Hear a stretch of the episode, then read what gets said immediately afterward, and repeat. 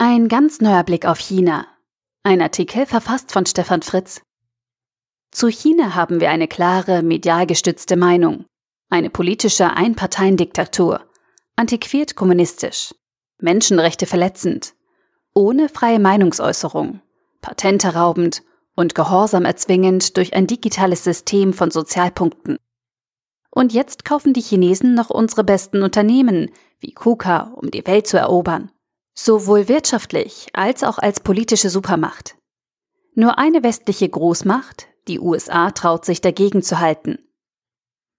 Aber wie kann man mit diesem Bild von China die Wachstumszahlen der letzten 20 Jahre erklären?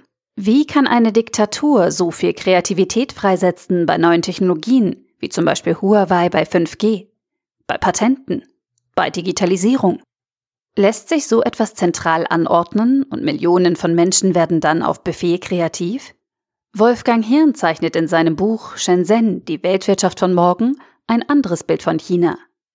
Ein Staat, der weiß, dass er sich nur mit dem inneren Antrieb von vielen Millionen Menschen weiterentwickeln kann. Eine Partei, die keine geschlossene Einheit ist, sondern in der es verschiedene Strömungen gibt. Neben den Hardlinern vor allem viele Parteimitglieder, die positive Veränderungen für das Land und die Bürger wollen.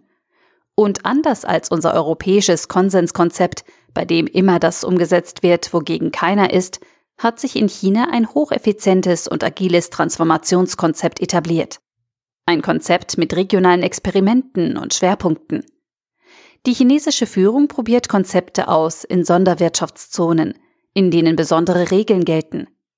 Das Buch handelt von der erfolgreichsten Experimentalregion um Shenzhen, der Greater Bay Area. Im Perlflussdelta leben heute auf einer Fläche etwa doppelt so groß wie das Ruhrgebiet mehr als 70 Millionen Menschen. Städte mit mehr als 10 Millionen Einwohnern, die jede ihre eigene Spezialisierung haben. Grüne Städte ohne Smog. Shenzhen ist seit mehr als fünf Jahren frei von Verbrennerantriebautos. Nur Elektroautos dürfen hier fahren. Es gibt konkurrierende Hochgeschwindigkeitszüge, um jeden Ort in weniger als 60 Minuten zu erreichen.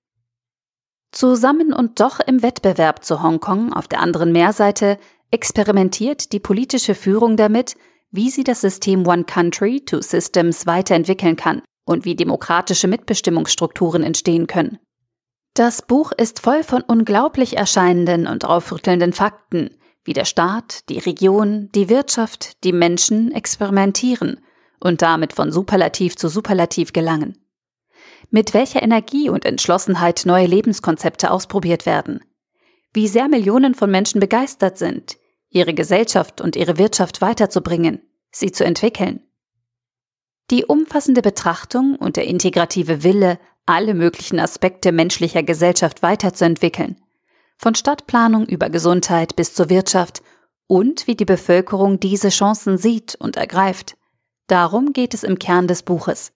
Mit der Musterstadt Shenzhen und dem Perlflussdelta haben sich die Chinesen, Staat, Wirtschaft und Bewohner ein gesellschaftliches Betriebssystem entwickelt, mit dem Transformation und Anpassung an dringend erforderliche Einflüsse wie Umwelt und menschliche Teilhabe schneller möglich sind als mit unserer heutigen Form von Demokratie.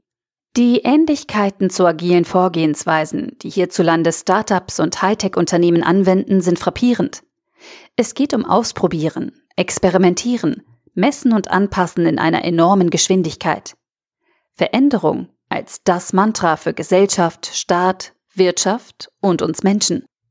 Wenn wir Missstände in Hongkong, Shanghai oder Peking sehen, dann dürfen wir diese eben nicht auf einen Staat mit mehr als viermal so viel Einwohnern wie Europa verallgemeinern. Mit dem Buch von Wolfgang Hirn wird klar, warum diese chinesische Kultur so erfolgreich wird. Und wir beginnen uns davor zu fürchten. Solange wir unseren Status quo einfach erhalten wollen, haben wir gegen dieses Transformationskonzept keine Chance. Aber anstatt Angst vor den Chinesen zu bekommen, sollten wir uns genauso wie Startups und Hightech-Unternehmen fragen, was müssen wir an äußeren Bedingungen ändern, um wieder einen positiven Veränderungswillen in unserer Gesellschaft zu erzeugen? Aber vielleicht müssen wir ja gar nicht alles ändern.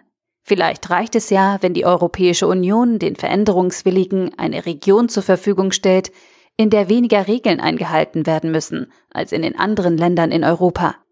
Solche regelarme Innovationszonen helfen uns dann vielleicht auch politisch wieder mit etwas mehr Zuversicht in die Zukunft schauen zu können. Bis dahin sei jedem das Lesen dieses Buches empfohlen. Bei mir hat es die Einstellung zu China nachhaltig verändert. Wolfgang Hirn, Shenzhen, die Weltwirtschaft von morgen. Erschien im Campus Verlag, 286 Seiten für 25 Euro oder als Kindle-Ausgabe für 22,99 Euro. Der Artikel wurde gesprochen von Priya, Vorleserin bei Narando.